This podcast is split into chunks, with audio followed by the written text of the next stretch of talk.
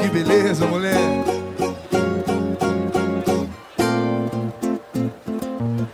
Eu tinha tudo pra não ir. Foi pura sorte, te conheci nesse domingo. Esse domingo foi tão lindo. Tantos amigos em comum, mas nunca vi você sambando em lugar algum. Só no domingo. Esse domingo. Sejam bem-vindos, pessoal, ao Recado, nosso podcast de conversas. Eu sou o Matheus Tomás. Eu sou o Thiago Lopes. Eu sou o Thiago Viegas. Aqui a gente vai falar bastante sobre audiovisual, sobre a tortura que é trabalhar nessa área, mas que é também a nossa felicidade, né, pessoal? É gratificante, é gratificante. E o convidado de hoje, cara, é. Desde a primeira vez que eu conversei com ele, eu já me impressionei no, no comprometimento que ele tem com a música e também com o áudio também em si, né, cara? Isso, esse aplicativo é uma parada nova que eu estou aprendendo, eu ressalto isso para todo mundo. O Matheus que está comandando hoje, mas o Thiago Viegas é o cara para mim do audiovisual do momento e ele sabe disso porque nós já conversamos por lives ao vivo aí, live ao vivo, né? Mas a gente já conversou. E aí, Thiago, boa noite, tudo bem? Boa noite, Thiagão. Boa noite, Matheus. Obrigado pelo convite. É, eu me sinto lisonjeado já de ouvir essas palavras. Agradeço de coração é, pelo carinho que você tem com o meu trabalho, mesmo a gente se conhecendo há tão pouco tempo, a gente se respeita e tem esse carinho. E estou aqui à disposição para somar e ajudar da melhor forma possível. Contem comigo, vamos nessa. O Thiago, ele é, ele é videomaker do Menos é Mais, né? Eu acho que é, dispensa, dispensa apresentações aí. É, muita gente não sabe, às vezes, como é que é as coisas por trás das câmeras e não sabe o trabalho que a gente tem para fazer ficar legal, né? Pra pessoa simplesmente chegar lá no churrasquinho dela e colocar tocar um pagodinho com um videozinho bem feito. Videomaker sou eu, cara. O cara é diretor de fotografia, músico, tá louco? É, é, é verdade. Não, é que sabe o que, sabe o que acontece? Eu tô, eu, vou, eu tô tentando usar palavras um pouco mais amigáveis ao público geral, já pensando na galera que vai que vai que vai ouvir, né? E assim, ó, já tô avisando já. A, a, o título dessa. o título desse podcast vai ser. Vai ser um, um clickbait absurdo, porque eu vou colocar lá Thiago Viegas, vírgula. Do menos é mais, não quero nem saber, cara. Vai ter. vai ser assim. Não, daí nós vamos colocar assim, ó. Thiago Viegas vai me dando corda. Thiago Viegas nos deu corda. É Pronto.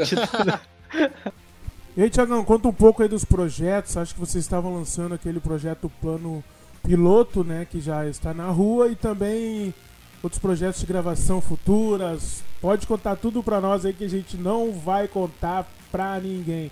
Chora, meu amigo. Exatamente. A gente gravou gravou o CD do estúdio. Vamos ver aqui, a gente está em, em março. Cara, sou ruim de data, mas acho que a gente fez final do ano passado o CD, foi início desse ano, já tô todo perdido, cara, porque é tudo tão rápido gente fez o CD do plano piloto e aí fomos fazer o audiovisual desse projeto. E a gente dividiu em duas partes. E agora, mês passado, a gente acabou a segunda parte do, do plano piloto. É o trabalho inédito dos meninos, autoral.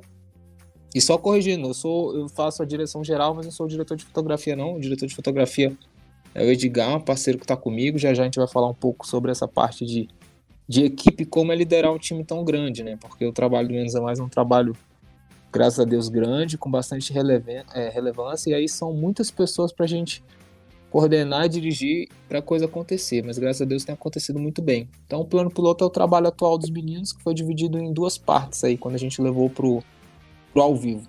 É, plano piloto é P1, plano piloto é P2.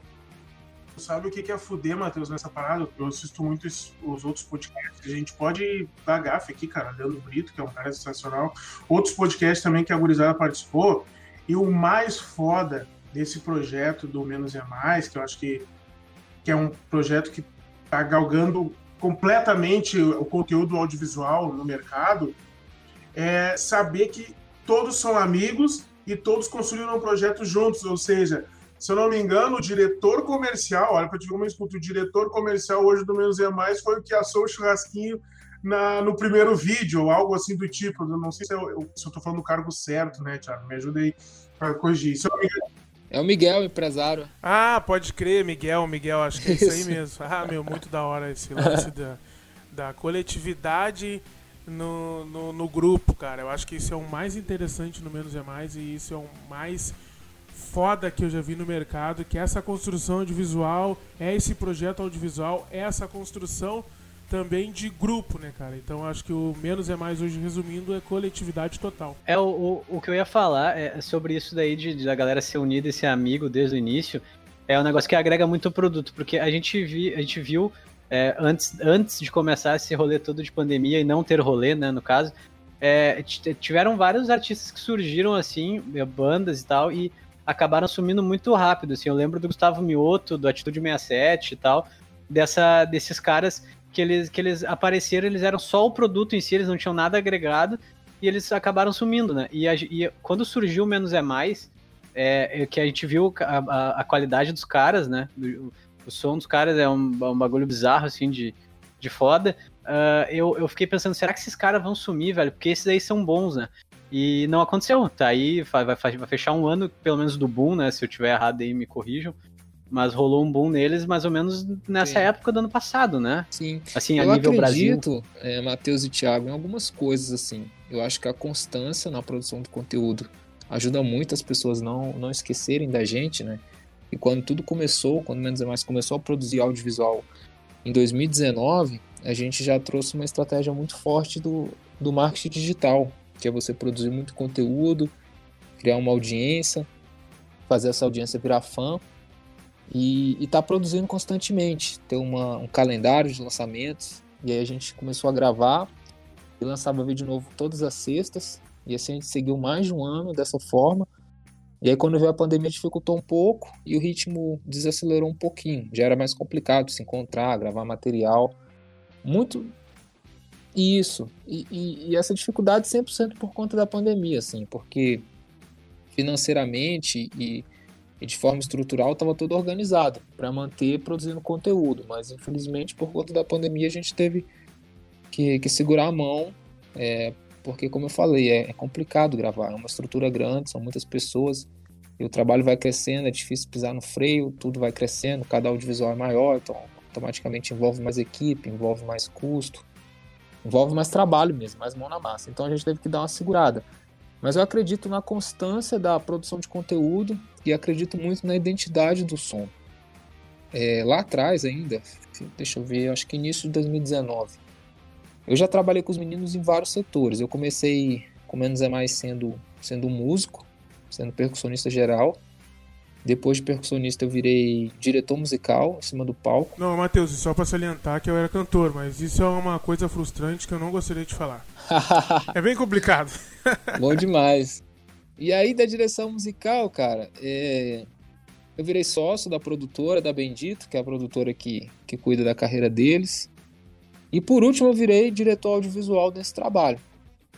E, e aí, quando eu assumi a parte audiovisual, eu falei, cara, não dá mais para eu tocar. Teve um trabalho que foi o Menos é Mais ao vivo no Brasólia. Esse trabalho, cara, eu fiz direção musical, fiz a direção audiovisual e toquei a batera. Aí nesse dia eu quase tive um filho. Eu achei que eu ia ter um infarto. Aí foi quando eu nunca mais inventei fazer tudo isso ao mesmo tempo, porque, cara, eu tava tocando, eu tava lendo a partitura e eu tava olhando pro câmera, eu tava vendo se tava dando certo, se a luz não desligava, se o áudio tava bom, se não tava saturando. Eu falei, cara, não dá, velho. A gente fez, deu tudo certo, graças a Deus. Mas só depois que eu vi o risco que eu corri de dar uma merda grande nisso. Mas aí eu falei, cara, não dá mais. Eu falei pros meninos, falei, cara, não vou mais tocar, é, ver, outro músico, agora eu vou cuidar dessa parte audiovisual. Porque os trabalhos também já estavam crescendo, já era uma gravação maior, já tinha, já tinha que ter mais cuidado. E aí, ano passado, em plena pandemia, né, onde tudo tava, tava, difícil para todo mundo assim, acontece aquele boom dos meninos através do churrasquinho, assim. Viralizou de uma forma absurda e, e eles conseguiram estourar ainda mais na pandemia. Então, eu acho que, é, é, como eu falei, eu acredito na constância, acredito muito na identidade. O, o, Menos é Mais tem um som deles, tem uma identidade. O que a gente vê nos vídeos é são eles tocando. Esse foi um, um primeiro conceito musical que eu trouxe, assim. É, eu sou fissurado, cara. Eu era fissurado nos acústicos da MTV. Aquilo ali para mim, aquilo ali para mim foi uma escola absurda. Na época que eu nem sonhava ainda em fazer audiovisual, só só na postura de músico eu já era apaixonado pela, pelos acústicos. Eu assistia todos, todos. Tinha todos os DVDs de qualquer gênero, de qualquer situação. Eu queria... Acho que o Marcelo D2 foi um dos melhores acústicos que eu já vi. Qual? É, Marcelo D2. Cara, eu lembro, assim, eu era bastante dos acústicos também da MTV, mas eu gostava muito do- da MTV Bandas, que, lanç- que foi quando começou. come- Quando eles começaram a fazer MTV cinco bandas de rock e tal. E, e, e aí depois desse, dessa época aí, eles começaram a fazer os acústicos com o Charlie Brown, com Negrali, Marcelo D2 e tal, essa galera aí. E, e, cara, é que, é que a gente vê, a gente até pode fazer um, uma análise de como as coisas surgem, né? Porque a MTV, ela era, ela era um troço estourado lá em cima, né? Aqui pra gente no Rio Grande do Sul não era tanto. E aí quando surgiu o acústico, cara, da MTV, simplesmente começou a pipocar canal, né? Era a Mix TV, tinha outros canais que, que, que, que era só de música e tal. Então a gente, a gente até pode co- começa a fazer um paralelo entre aquela época com agora. O jeito que, o- que, que, que o Menos é Mais estourou, por exemplo, no YouTube, com, com um churrasquinho, que é um negócio que é inesperado, assim, que, que vai estourar. É, não sei nem se, se, se vocês aí, tu, tu, o pessoal da, da banda, se sentaram um dia para conversar, para tentar chegar num, num, num raciocínio lógico de por que, que isso aconteceu. Vocês chegaram a fazer, a ter esse pensamento? É, é, a gente acredita em, alguma em algumas coisas, sabe? Alguns pontos. É muito espontânea aquela gravação. Quem assiste é, se sente em casa, literalmente, abrindo uma cerveja, colocando uma carne para assar. Ela é muito informal. Só que ao mesmo tempo que ela é muito informal visualmente, o som dela é muito bom, sacou? Eu tive muito cuidado no processo da mix, de editar, de arrumar acorde errado no ao vivo. Uma coisa, de- uma coisa é a imagem, outra coisa é. Uma coisa é a imagem do produto, outra coisa é a qualidade, né? É a técnica. Isso, exatamente, porque é, por mais que o vídeo seja importante, a gente ame fazer vídeo, o áudio toca sem o vídeo, mas o vídeo não toca sem o áudio. Então a gente tem que ter esse cuidado muito grande com, com a mixagem, com o som final que aquele produto vai ter. E eu sempre tive esse cuidado muito grande pelo fato de, de ser músico também. Então, logo no segundo trabalho do Menos é Mais, já conheci um técnico de som, que é o Roberto, mora no Rio. E, e para ir é o top, cara, para mim top 1 do Brasil para fazer mix de samba, né, e pagode. E aí eu virei amigo dele no meio do processo, ele comprou as ideias, começou a fazer com muito carinho. E o churrasquinho tem um, tem um som muito bom, sacou? Então é muito, é muito gostoso de você botar pra tocar na sua casa. Porque, cara, como eu falei, pô, a gente foi pra estúdio, arrumar os acordes que deram errado no dia, a gente foi. Todas as vozes são afinadas, tudo é bem editado. Então é muito bom de ouvir. E ao mesmo tempo, se você coloca o vídeo no YouTube, é totalmente informal, você se sente ali dentro, tem um monte de erro, sacou?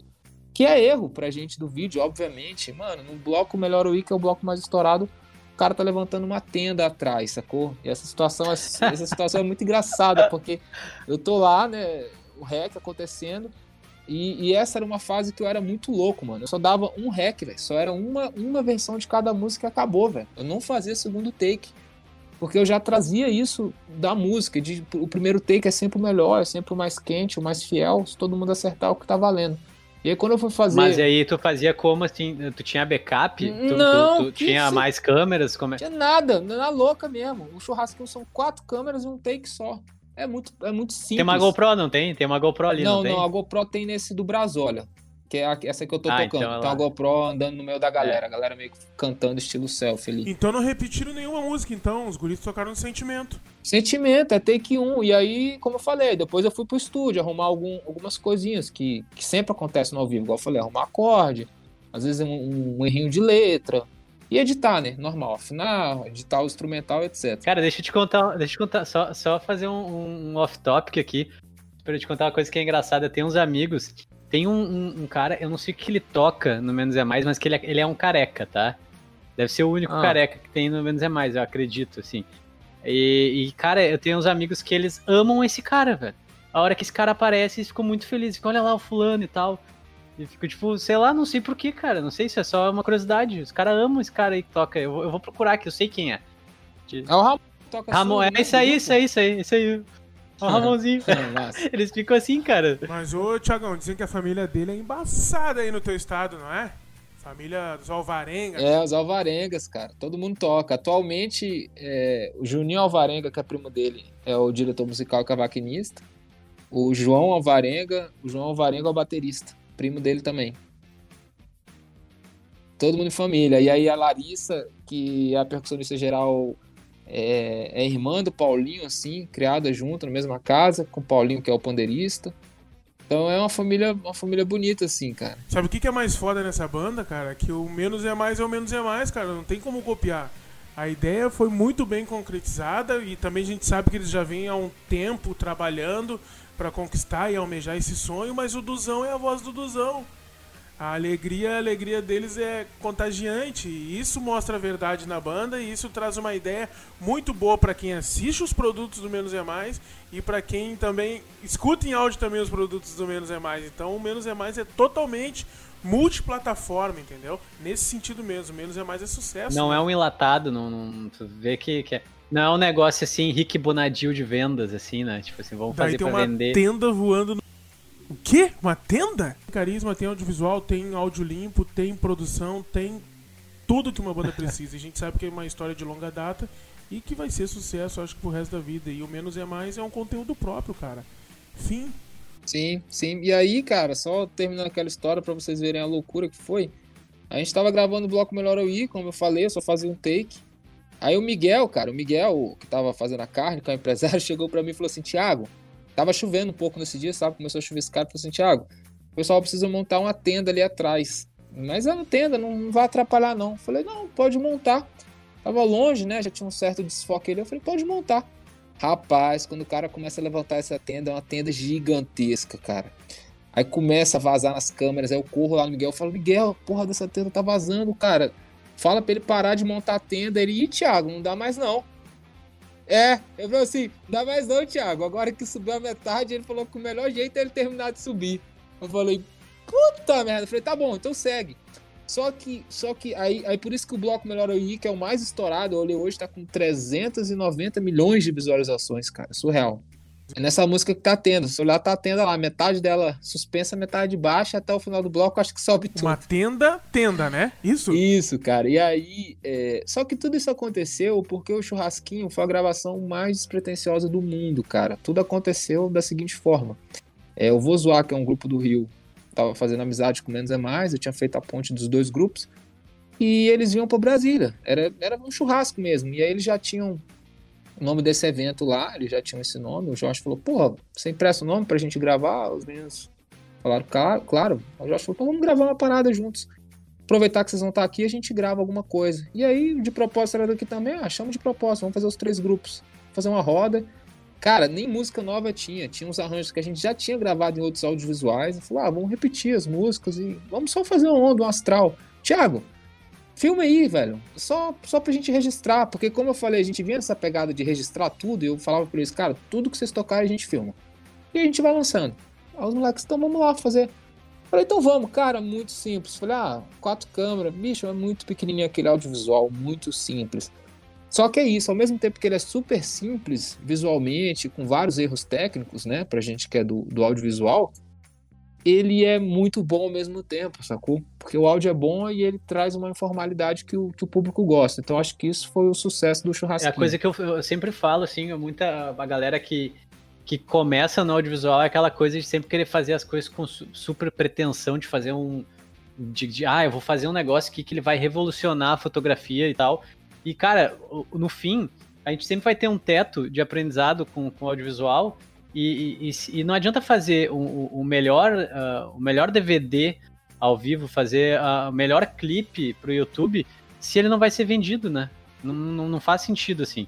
Então, quando a galera fala sobre. Quando a galera tá começando, eu, eu sempre dou umas, uma- umas dicas, assim, de, de começar a, a- a avaliar e olhar por que que, por que que determinado produto vende, mesmo se é um pouco mais simples que outro, né? E, é- e isso é muito interessante no, no- no churrasquinho. É exatamente é, cara, o que é tu tá muito falando. simples. O churrasquinho todinho, velho, é um audiovisual com um custo de 11 mil reais, se eu não me engano, velho. Tudo, tudo, tudo, assim, sacou? De, de vídeo, de áudio. É, cara, hoje em dia 11 mil reais é, é 10% do que a gente investe no audiovisual, ou até menos, assim. E, e o churrasquinho engajou mais que qualquer coisa que a gente fez depois. Então isso prova que não tem a ver com a verba. Eu acho que a gente tem sempre o o que está na nossa mão é fazer sempre o melhor que a gente, o melhor que a gente pode com, com a verba que a gente tem. Só que o resto, cara, tá na mão do público, tá na mão de Deus. São coisas que a gente não tem um controle, a gente não, não consegue adivinhar o que, o que o público vai, vai gostar. Então acho que a gente nunca tem que entrar nessa noia, tanto a gente como produtor de conteúdo, como os artistas, de cara, tenho que fazer um mega DVD de um milhão, tenho que fazer tal coisa, porque, cara, pode ser que não venda nada, velho. E você fica frustrado isso de repente até acaba com o sonho, porque a pior coisa é você enquanto artista, gerar uma dívida que você mal pode pagar, achando que aquele DVD vai mudar a sua vida. E não vai, sacou? Às vezes é um projeto simples que vai, que vai fazer a coisa acontecer, né? É, mas não, é, pois é, mas não, não quer dizer também que não sejam bases que tu constrói, né? A galera quer lançar, às vezes, um, um, um clipe, quer lançar, um, ou sei lá, quer lançar um EPzinho ali de quatro músicas e fazer um, um, ao vivo de quatro músicas e acha que aquilo ali vai revolucionar não vai às vezes não revoluciona, mas é o que faz a base pro daqui o teu próximo o teu quinto projeto story. E aí tu vai ter toda aquela base feita antes, né? Exato, velho. Exato. O churrasquinho foi o sexto projeto nosso de audiovisual, para você ter ideia. E, e até o churrasquinho a gente produzia sem parar, incansavelmente. Então, teve o, teve o, o Menos é Mais, Tô Fazendo Amor, que foi o Brito que fez. Aí teve Ao Vivo no Boteco, a partir dali eu já comecei a fazer teve ao vivo no Brasólia, teve na praia e aí teve o churrasquinho. Quinto projeto então. Foi o quinto audiovisual que foi, as coisas foram acontecer por menos é mais. Então isso também é importante os artistas terem essa paciência, cara, porque é mais uma coisa que a gente não tem controle. Eu sempre digo que no digital, quanto mais você faz, maior é a sua chance de acertar. É como se você estivesse chutando a bola pro gol. Então, quanto mais você chuta, maior a sua probabilidade de acertar o gol. Agora, você não tem o controle. E isso, isso os meninos tinham total consciência, cara. A gente nunca fez um audiovisual falando. A gente vai ficar famoso agora nesse audiovisual. Não, a gente sabia que era uma escadinha. Qual era a meta do primeiro audiovisual? Pô, alcançar, sei lá, 20 mil pessoas fora de Brasília. E o segundo? Ah, 30. E o terceiro? Ah, 50 mil, 100 mil. E aí foi aumentando, mas nunca foi tipo, pô, esse audiovisual vai mudar a nossa vida. Não foi, por isso que os investimentos eram pequenos. E se hoje em dia os audiovisuais são grandes, é porque tem, tem, tem caixa para fazer isso, e não porque a gente está achando que o audiovisual, cara, não é. É uma série de fatores. Ô, Thiago, deixa sabe? eu te fazer uma pergunta. Agora que os meninos assinaram com a Som Livre, que a Som Livre já tem uma, um produto audiovisual, como é que foi essa inserção de ter o Thiago Viegas na participação desse DVD e também dirigir esse DVD? Foi livre ou a Som Livre limitou algumas coisas? Conta um pouquinho pra gente aí também, pra galera que tá escutando. Como foi esse processo de produção assim da Som Livre, Thiago Viegas e Menos é Mais? Legal, então. É... A direção continua sendo minha, 100% minha, tá? Isso, isso é muito maneiro, assim, porque quando eles foram assinar o contrato, eu também é, é a maior gravadora do país. Eu também achei assim, falei, ah, cara, agora. Centralizadora pra caralho. É, falei assim, ah, agora eles vão seguir com outra equipe e tá tudo certo, sacou? Eu não tinha, eu não tinha um know-how sinistro, sacou? Eu não, eu não, não era um Anselmo Troncoso com 70 DVDs, 100 DVDs nas costas. Eu não era, sacou? Tava começando, comecei com os meninos. Fiz vários outros projetos paralelos, mas minha carreira começou com os meninos, junto com eles, assim. Igual eles explodiram do dia pra noite, eu também explodi do dia pra noite no audiovisual. E aí eu falei, cara, beleza, eles vão seguir com outro diretor, outra equipe, e tá tudo certo, vai ser legal, vou aprender e tal. E aí não, cara, o Jorge me liga e fala, Thiago, a gente assinou a Ação Livre aqui, a gente já falou é, de você para eles, a gente falou que tudo que aconteceu você faz parte do processo, e a gente quer que você siga, e eles deram total é, é, carta branca para você seguir e tal. Falei, pô, então massa, então vamos. E aí, cara, seguiu como, como era, os projetos só foram aumentando o tamanho. Foi um desafio, foi sim, mas aumentou o tamanho não pela som livre, aumentou o tamanho pela fase que o grupo está vivendo mesmo. E a diferença é que tem algumas questões um pouquinho mais burocráticas. Antes eu fazia um vídeo e eu mesmo subia pro canal do YouTube dos meninos e eles iam ver no dia que todo o público via. Isso era, isso era, isso era, cara, isso era muito louco. Como assim, isso cara? Era muito louco. Mas isso ao mesmo tempo. Eles não aprovavam não, o vídeo? já era aprovado. Tipo assim, Thiago, você que manda. O que você fizer, a gente sabe que vai estar tá bom. Então eu tinha uma, uma credibilidade em relação a eles que era foda, sacou?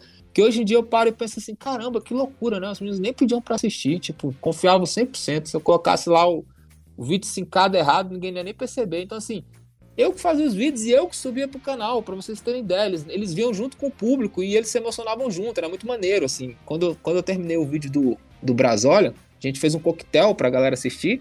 Cara, com os convidados deles, foi a primeira vez que eles assistiram, assim. Eu vi, o, eu, eu vi os olhos deles assim, brilhando, eles chorando, e eu falei, que massa.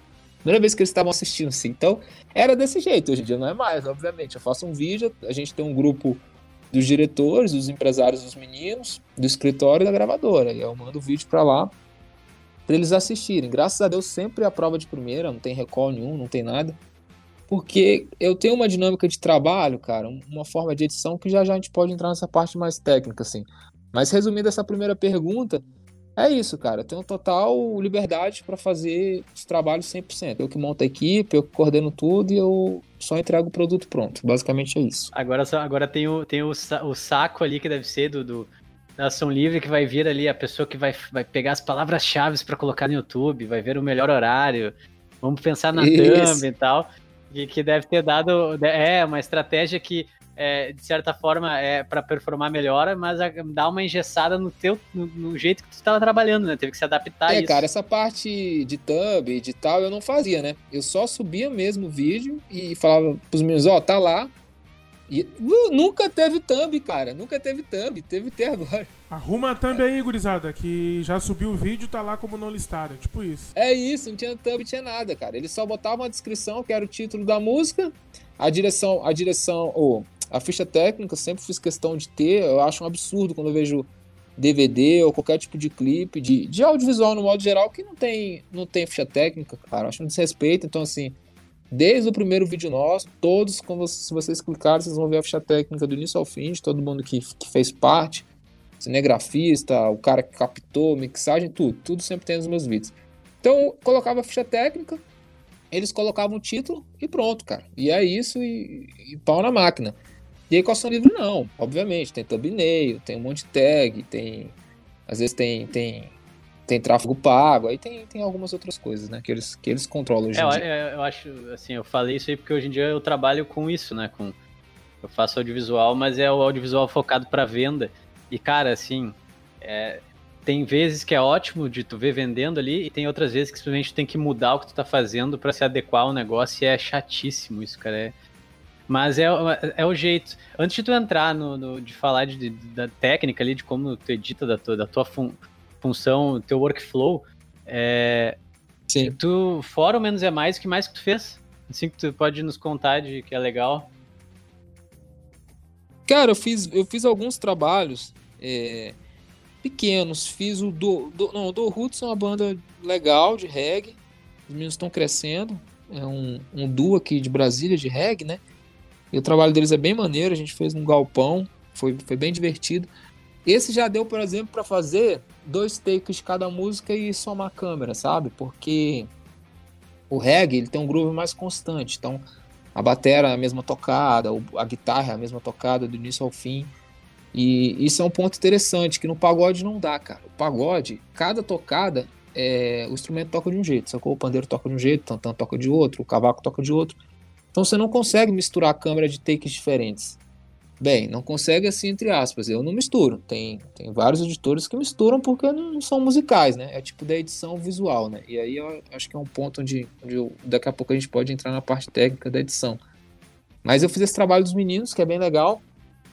Fiz o do Tali Júnior, que é um cantor que eu sou sócio, trabalho também. Deixa eu me lembrar. E fiz algumas coisas aleatórias de grupos pequenos. Mas eu, eu tenho uma onda um pouco diferente no audiovisual que, que eu não sei se isso é bom ou se é ruim, mas eu posso escolher os trabalhos que eu quero fazer, sabe, Matheus e Thiago? Então eu faço pouquíssima coisa, cara. Eu faço só as coisas que eu realmente curto, que eu, que eu quero fazer, assim, independente de grana, que eu acredito. Porque como eu tenho várias outras, outras fontes de, de renda, vários outros trabalhos, outros, outros tipos de remuneração, eu não vivo da grana do audiovisual, sabe? Então eu posso fazer só o que eu curto. Isso é bom porque, igual eu falei, eu posso escolher e me entregar 100%, e é ruim porque eu não gero um portfólio enorme de, de, pessoas que só fazem isso. Só que ao mesmo tempo eu falo, cara, o que eu já fiz de DVD de show, sei lá, digamos que eu já fiz uns. Acho que eu já fiz uns 15 projetos grandes assim.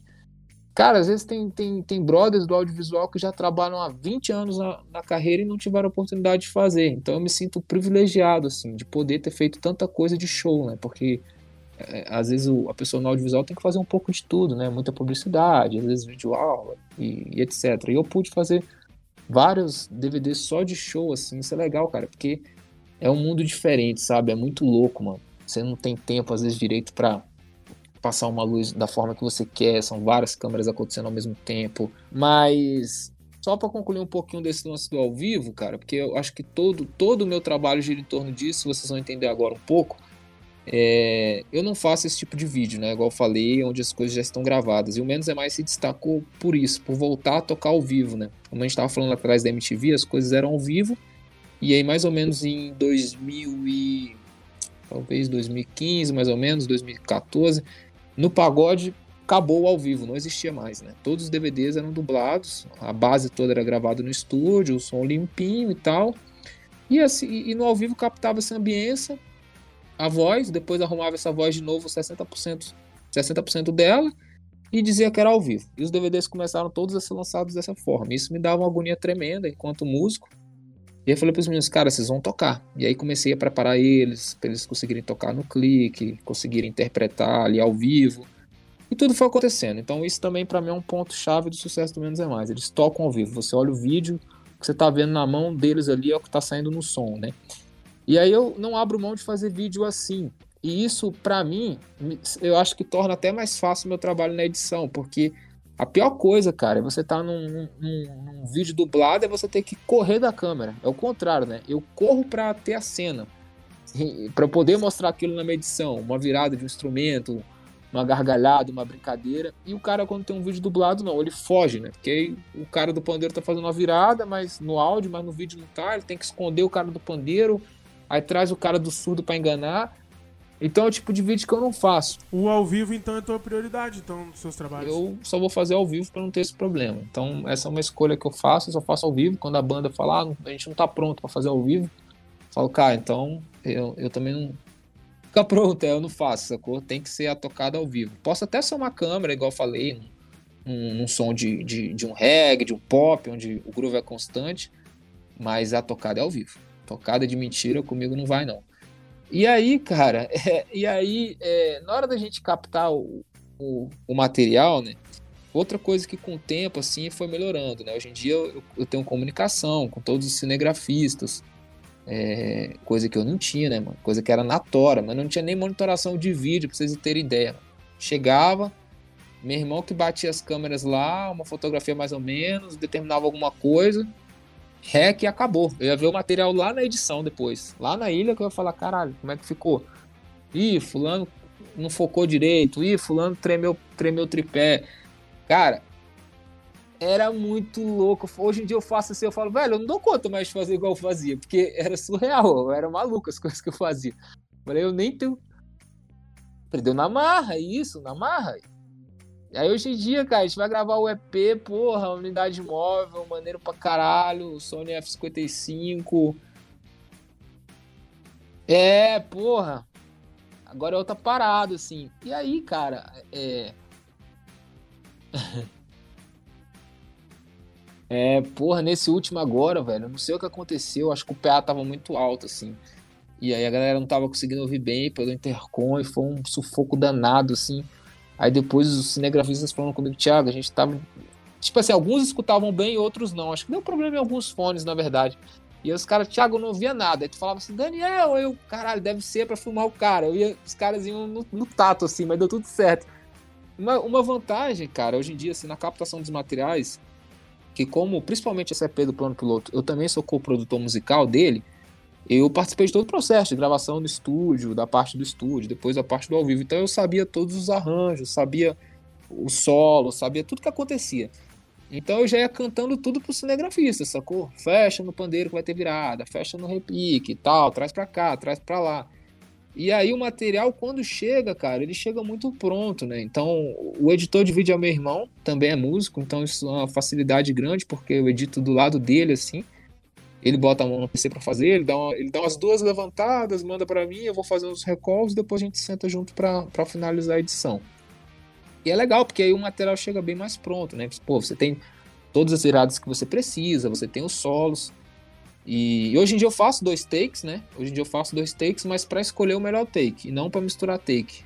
De, até deixo todos, o Júnior, que é meu irmão, o editor, ele até deixa todas as câmeras abertas ali, ali na sessão é, multicam, né? Para ter opção ali, às vezes dá para pegar um sorriso, um trechinho rápido, às vezes dá para pegar um público. Mas eu não costumo misturar a tocada assim, não. A gente escolhe o take junto com, junto com o produtor musical, que nesse caso foi o Rafael dos Anjos, desse trabalho. Ah, vamos, vamos no take 2, então vamos. Aí a gente edita o take 2 todo. E a coisa vai acontecendo. E teve algum momento assim que a Som Livre interviu no trabalho? Ou não? Ou deixaram vocês trabalhar de uma maneira direta? Como é que foi essa, esse estilo de trabalho com uma das melhores produtoras assim, do, do Brasil? E do mundo também, né? Cara, então, não, mudou, mas mudou por conta da gente mesmo, igual eu falei, não foi nem intervenção da ação livre, não. A verdade, rapaziada, a verdade é que, mano, eles são tão leigo quanto qualquer outro público. Vou ser bem sincero pra vocês. Eles olham com olhar de público mesmo. Você tá bonito, você tá feio, se o som tá bom, se o som tá ruim. Não tem ninguém da ação livre assim, técnico a ponto de, pô, não gostei do foco daquela câmera. Não rola essa parada, sacou? Eu achei que fosse rolar, né? Eu tava até um pouco tenso na entrega do primeiro trabalho. Tenso, na verdade, tenso pra caralho, quase me cagando. Eu falei, velho, e agora? Imaginei um cara. É isso. Um cara de vídeo, imaginei. E aí, quando eu mandei o primeiro, que o primeiro que eu fiz com a Som Livre foi o EP, a primeira música que tem a participação do Dilcim. E aí, quando eu mandei, que eles, caralho. É. Tipo, Aí quando eu mandei que eles, porra, tá lindo, é assim mesmo, não mexe em nada, bababá. Eu falei, puta. Aí eu respirei tranquilo, falei, putz. Aí vem aquele sentimento assim, pô, acho que eu sei fazer a parada, graças a Deus. Porque até então eu falei, velho, será que eu. Porque eu podia mandar e nego falar, é. Podia mandar nego falar, pô, tá uma merda. Eu falar, fudeu, então não sei fazer, né? E aí quando eu mandei, tá, tá lindo é isso aí, eu respirei tranquilo, falei, ah, dali pra frente foi só alegria, assim. E aí, cara, eu hoje, naquela época a gente gravava com Sonyzinha, né, pequena ali, 6,300, 6,500, 7,3 e tal, churrasquinho assim, o Brasólio assim. E aí quando a gente fez... Não, é boa. Eu tenho, eu tenho uma também. Eu tenho uma também, Tiagão. Tem uma 6, a 6,300 guerreira aqui. Quando eu ligo 4K, ela pega fogo. Eu tenho que ficar negociando com ela aqui, soprando nela. Não, é que o Vegas, não, é que o Vegas, eu só vou te contar um negócio. Quando, quando, é que, assim, eu não sei se um dia tu trabalhar com o Thiago, tu vai ver que a câmera dele é uma 6300, mas ele chega, parece uma Red. De tanta coisa em volta. Um cage, um cabo, sete cabos em volta, um monitor, um power bank, E parece ela um aguenta, ela Megazord. aguenta. Sabe né? o que eu tô colocando agora na minha câmera? Coloquei um power bank com suportezinho ao lado pra ela durar a bateria nas lives e durar também toda a minha produção de visual. Além um power bank bem de boa de 20 mil amperes ao lado da câmera. Agora ela tá monstrão. Cara, o meu diretor de fotografia, o Edgar, é, agora a gente tá todo mundo de, de Black Magic, mas ele tem uma, uma 6500. E aí, cara, A 6K? é, é, eu tô com a 4K, ele tá com a 6K, ele tem a 6K. A minha é 4K. E aí, cara, ele, ele, ele usa 6500, mas com o monitor externo de, de vídeo da, do Ninja, né? Porra, ela vira uma Nossa. máquina, mano. Ela filma igual gente grande, Absurdo. sacou? Então, assim, dá pra usar essas, essas câmeras É aquele, pequenas. aquela que grava externa? Isso, isso. Aquele monitor que grava Isso, externo, né? Que aí você bota pra rodar em 490 megas, em Pro e ProRes, tal. sacou? E aí ela vira uma gigante. Então dá pra deixar essas câmeras pequenas bem, bem, bem robusta, né? E aí, cara, a gente foi mudando as câmeras, né? A partir da, da Live 1, do Menos é Mais, que era numa casa, depois teve Menos é Mais Mansão dos Arcos, e ali a gente já começou a fazer tudo de, de Black Magic, de Pocket, de Ursa, mas com, com lente fotográfica ainda.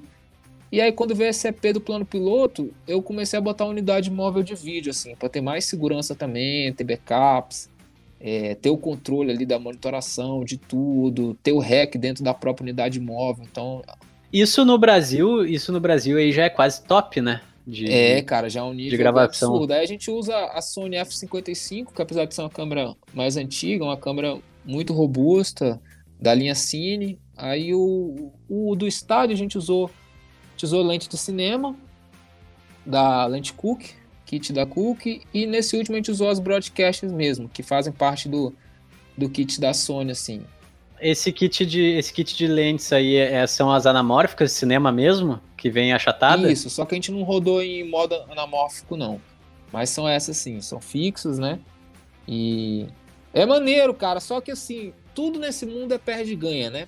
A fixa ela é legal, só que ela te limita ali por você ter o mesmo enquadramento sempre. E aí na edição tive que ficar dando crop de zoom, de, de movimento o tempo todo para fazer a câmera mexer um pouquinho, porque eu não, eu não gosto de não gosto de câmera parada. Câmera parada. E aí dá um certo trampo, sacou? Então eu fiquei pensando, tanto que nessa segunda vez eu já não usei, preferi usar a Broadcast. A Broadcast, cara, foi a primeira vez que eu usei assim, foi uma experiência boa. Apesar dela não ter, dela não ser tão nítida, com aquela. É, ela tem, ela tem o bitrate menor, né? Sim, ela não é a lente mais nítida do mundo, mas, cara, a liberdade que ela te dá de zoom, cara, é absurdo, velho. Você sair de um 16 para um 400, assim, sacou? E num zoom sem quicar, sem nada no botão, sacou?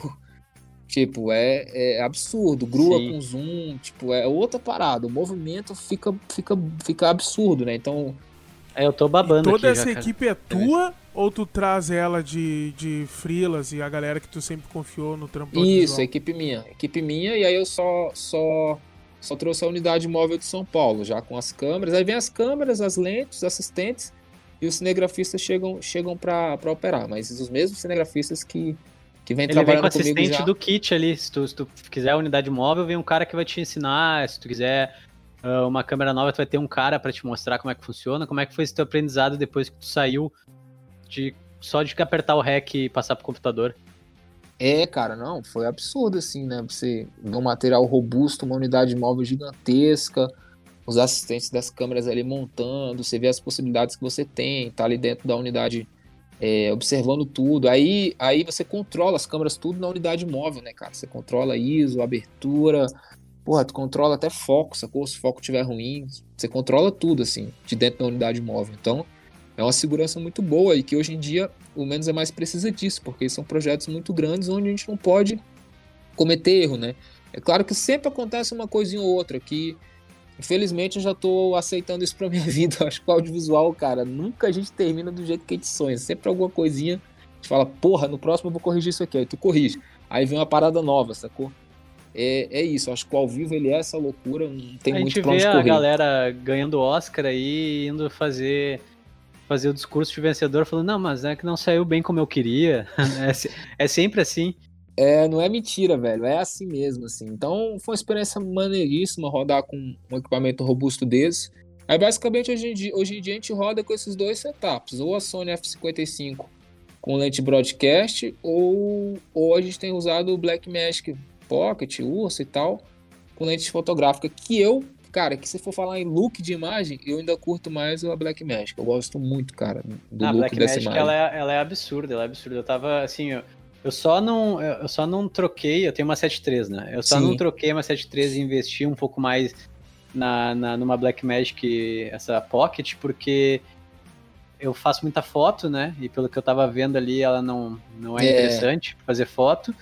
E porque as lentes são bem caras, né, cara? Bem caras, as lentes da, da, da É, Blackmagic. você usa lente da Canon, né? Não sei se a tua Sony você usava mas, com, Sony mesmo. mas aí adaptador? Com adaptador? Isso, com Metabones. É legal, cara, porque O o Metabones Metabones- mesmo? É o mesmo Metabones? É, o Metabones, que aí é, vira bocal EF, né? Da, Ah, da Canon. então. E é legal É, então. porque.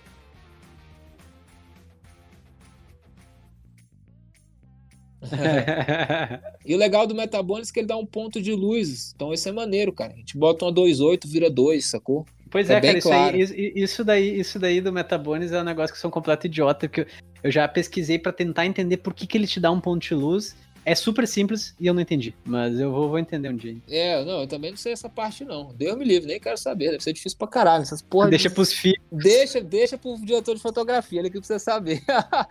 Mas é maneiraço, velho, é maneiraço, assim, é, fica bem...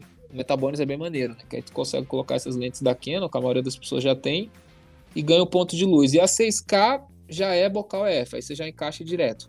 Você não ganha esse ponto de luz não, mas ela tende a ter um sensor A- um pouco mais claro a automaticamente. 6K já é, bo- já é o, o mount da, da Canon, então. Já, já você já aproveita as, Aí as lentes é sem adaptador nada. interessante, é interessante, ó.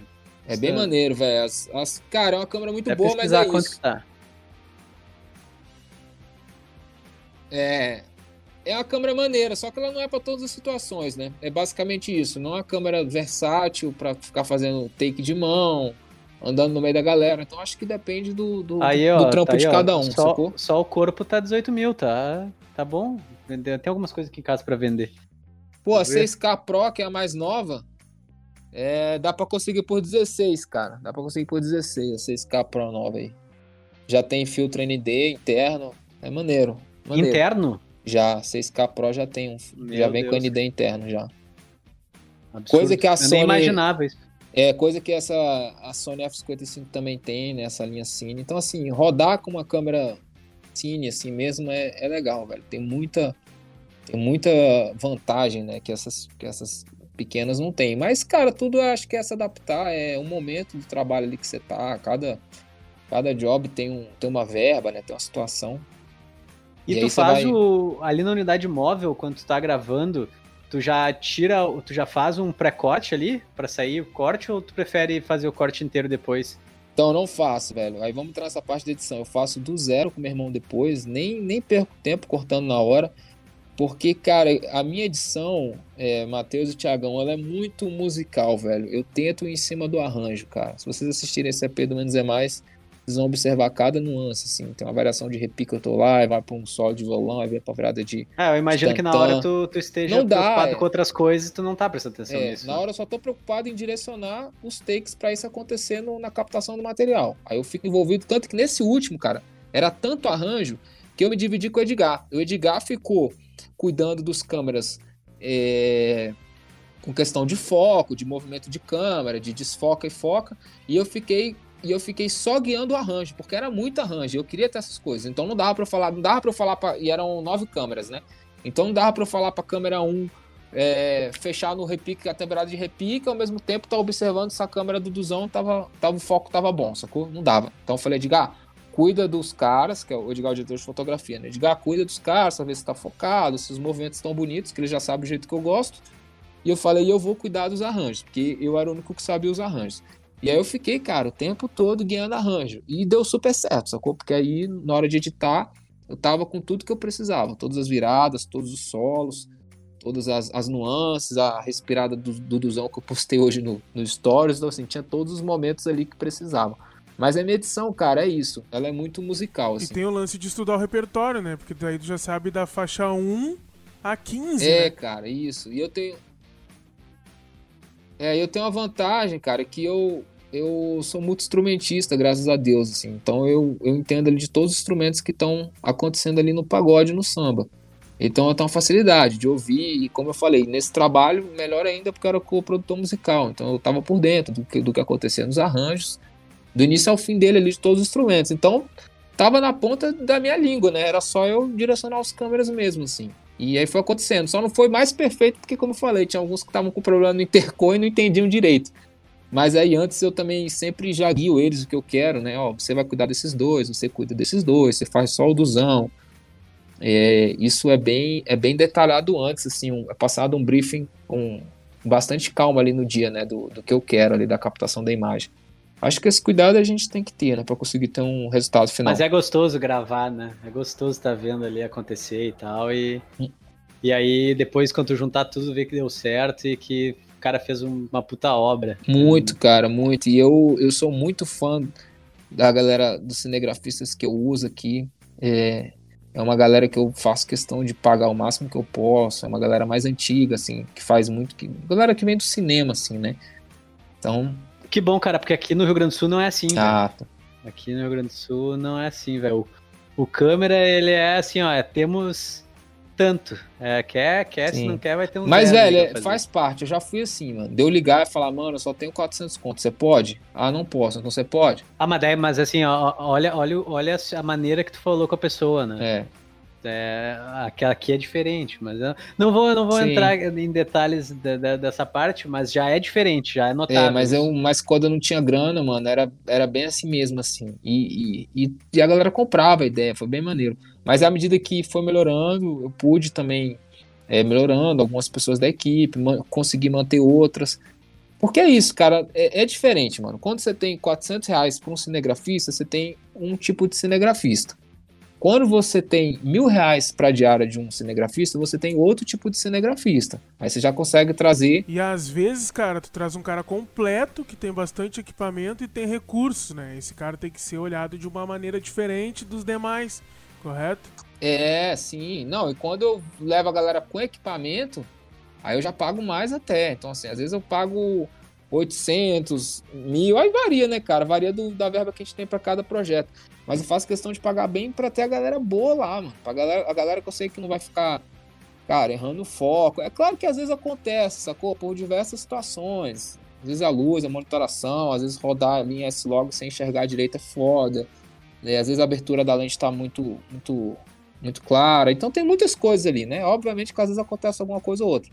Mas a galera que eu fico seguro, sacou? Porque eu falo, velho, a galera sabe filmar, mano. O cara vai saber fazer o que você quer, ele vai saber fazer a transição de um, de um foco, é, de um plano da frente para um plano atrás. Tem um olhar artístico, isso, né? Tem um olhar é artístico isso, na hora de gravar. Cara, e é foda, né? O cinegrafista, quando ele é, de certa forma, meio que um fotógrafo, digamos assim, ele tem, ele sabe enquadrar, mano. Ele sabe olhar a cena como um todo. Eu sempre falo isso pros meninos que estão, que estão operando a câmera. Eu falo, cara, você não tem que se preocupar. Se você tá filmando só o duzão, não é só o duzão que você tem que se preocupar, você tem que se preocupar com o que tá no plano dele, velho. O que, que tá acontecendo ali no fundo? Tá enquadrado? Tá aparecendo outro músico? Como é, é que tá o foco, velho? Você tem. Ele, ele tá certo ali, ele tá é, bonito tá ali, bonito né? Tá, plano, tá porque não é só ter a pessoa, cara. Porque isso aí, mano, qualquer um faz. Você quadra a câmera ali aperta o REC. Não é isso, cara. Como é que tá o movimento? Tá no ritmo da música? Como é que tá o subir, descer, o pão? Então, esse tipo de coisa a gente tem que ter esse cuidado, sacou? Porque tudo isso vai refletir na, na, beleza do, na beleza final do trabalho ele quando tá pronto, né? A gente pensa assim, ah, mas quem vai assistir é o leigo, ele não entende de vídeo.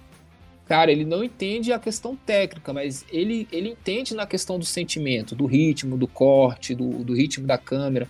Então, assim, eu, eu tomo muito cuidado com essas coisas, tento sempre fazer o melhor. Como eu falei, a gente sempre sai do trabalho, eu que sou perfeccionista, sempre saio um pouco triste com algumas coisas, sabe? Meio puto. Aí o Edgar vai me acalmando. Ele, para com essa porra, já falei que tu vai ficar louco. Eu falo, velho, mas eu fico. Eu sempre saio puto com alguma coisa assim. Feliz, porém puto, né? Com alguma coisa que, que não acontece perfeitamente. Mas tô cada vez mais entendendo que faz parte do processo mesmo. Cara, e a pandemia aí na tua cidade, como é que tá? Como é que tá os lances? Cara, aqui a gente tava em lockdown, aí. Segunda-feira agora o governador abriu, abriu as coisas de novo, com os horários bem restritos, assim, tipo, os bares estão indo só até 7 da noite que eu nem sei se vai continuar aberto, na verdade. Eu acho que ele abriu as coisas para ganhar um respiro em relação aos empresários que estavam arrochando ele, assim, né? Porque a situação tá bem, tá bem ruim, né, cara? Tá no Brasil todo. Aqui tá tudo parado, não tá tendo nada, ao menos é mais não tá, não tá produzindo nada também. Nem de live, nem de nada, nem de nenhum tipo de conteúdo. Tá, tá se mantendo. Rep... É porque a live deu uma saturada legal, né? Sim, também. sim. Tá se mantendo, repostando as coisas e engajando ali nos stories e tal. E eu, cara, tô seguindo com, com os meus outros projetos que eu tenho, né? É, eu, eu, faço lançamento de, de infoproduto, então no mercado digital continua bem aquecido, ele não sofreu o baque. Do... Tu faz o que de infoproduto? Cara, eu lanço, eu lanço curso de percussão. Eu sou professor de percussão, aprendendo percussão é meu projeto. E aí eu lanço os meus cursos. E também às vezes faço audiovisual para outros experts, né? Felipe André, professor de inglês, já fizemos Fizemos evento do Érico Rocha também. Fazemos alguns eventos massa, digitais também. Massa. Na, mas, é, fazemos lançamentos. Então o digital tá, tá acontecendo, assim. Graças a Deus eu faço muita coisa, sabe? Muita coisa. Então, para mim não tá sendo tão problemática a questão da pandemia. Mais psicológica mesmo, assim, de, de ver a situação que o país está vivendo, as pessoas falecendo, infelizmente, do, do que financeiramente, assim. Mas é isso, aqui Cara, tá parado. Tá a gente tá indo, a gente tá fechando em uma hora de, de podcast. Queria te fazer uma pergunta mais. É, sair agora de técnica de tudo. Pode ser até técnico, dependendo da, da tua visão que tu tem. O que, que tu tá esperando aí para o ano de 2021? O que, que tu acha? Em todos os termos, assim. Matheus, eu, cara, eu sempre pensei muito assim, tipo, a, a, porra, o que, que vai estar tá acontecendo daqui dois anos, daqui três anos? Eu acho que a pandemia me ensinou muito a já não pensar a tão longo prazo, cara. Eu confesso que nesse momento agora eu não estou conseguindo pensar muito o que, que vai acontecer daqui dois, três anos.